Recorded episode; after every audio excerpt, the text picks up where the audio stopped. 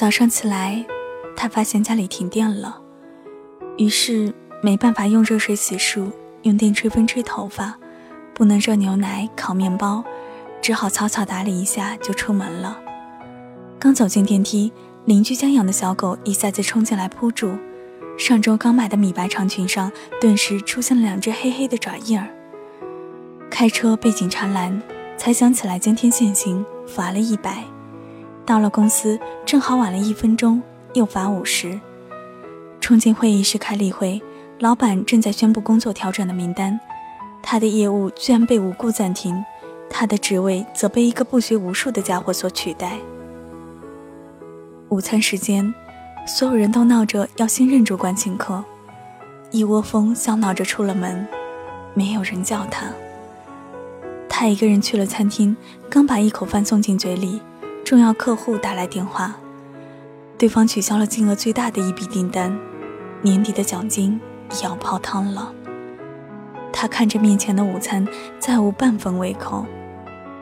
刚回公司，电话响起，妈妈在电话那端哽咽着，说：“姥姥的病又重了，可能熬不过这个月了。”他安慰着妈妈，丝毫不敢提及自己工作的变动，只说一定尽快回去看姥姥。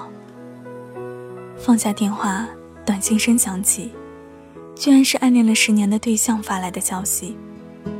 他说：“嘿，我要结婚了。”黄昏，他站在回家的路边等着打车，可每位司机听到他要去的地点都拒载。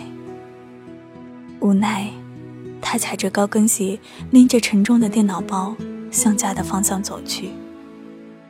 他的脚很快就磨出了血泡，实在走不动了，太痛了。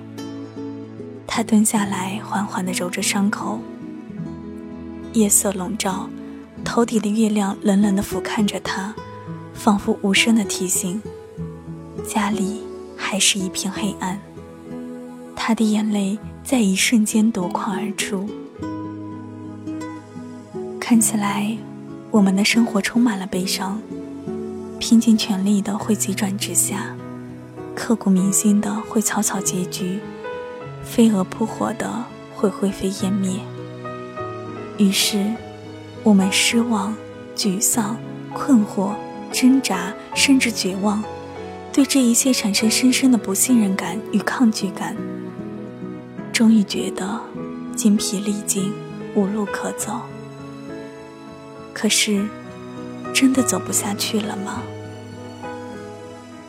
他站起来，擦干眼泪，摇晃着继续往前走。直到下一个路口，有一辆车终于停下来，报了地址。司机和气地说：“这么巧，我们住同一个小区。看小姑娘你走的辛苦，正好收工。”我免费送你回家。他连声道着谢，上了车。电话响起，客户在另一端说：“虽然订单取消了，可是他的敬业态度让他觉得很感动。不知道他是否对新的岗位感兴趣？如果愿意跳到自己的公司，薪水涨一倍，职务也提升。”他说：“其实我等你辞职已经等了好久。”他惊喜地说着谢谢。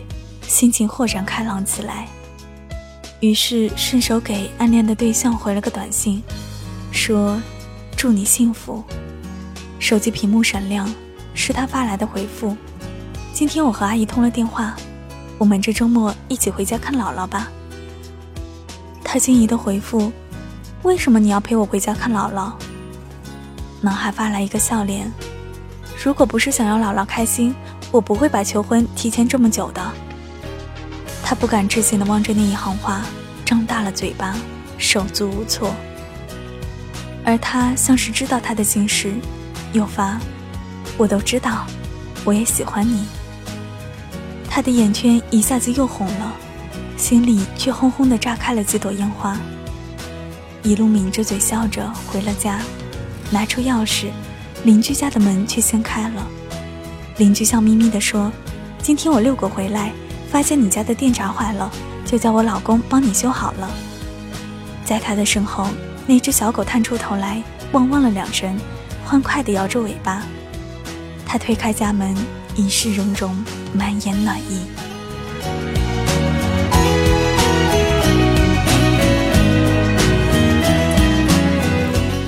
所有的故事都会有一个答案，所有的答案却未必都如最初的所愿。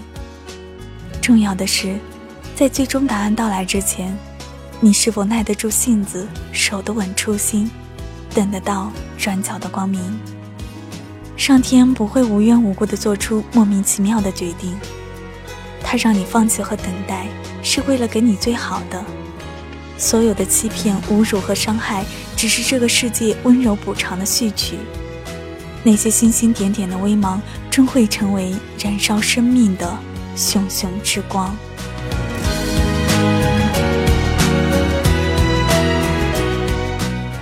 好了，今天的节目就到这里了。感谢大家的陪伴。如果你想和云朵进行线下的交流，也欢迎你来到我的 QQ 听友群，号码是三八四幺九三二五三，我在那里等着你。我是云朵，谢谢你听到我，我们下期节目再见。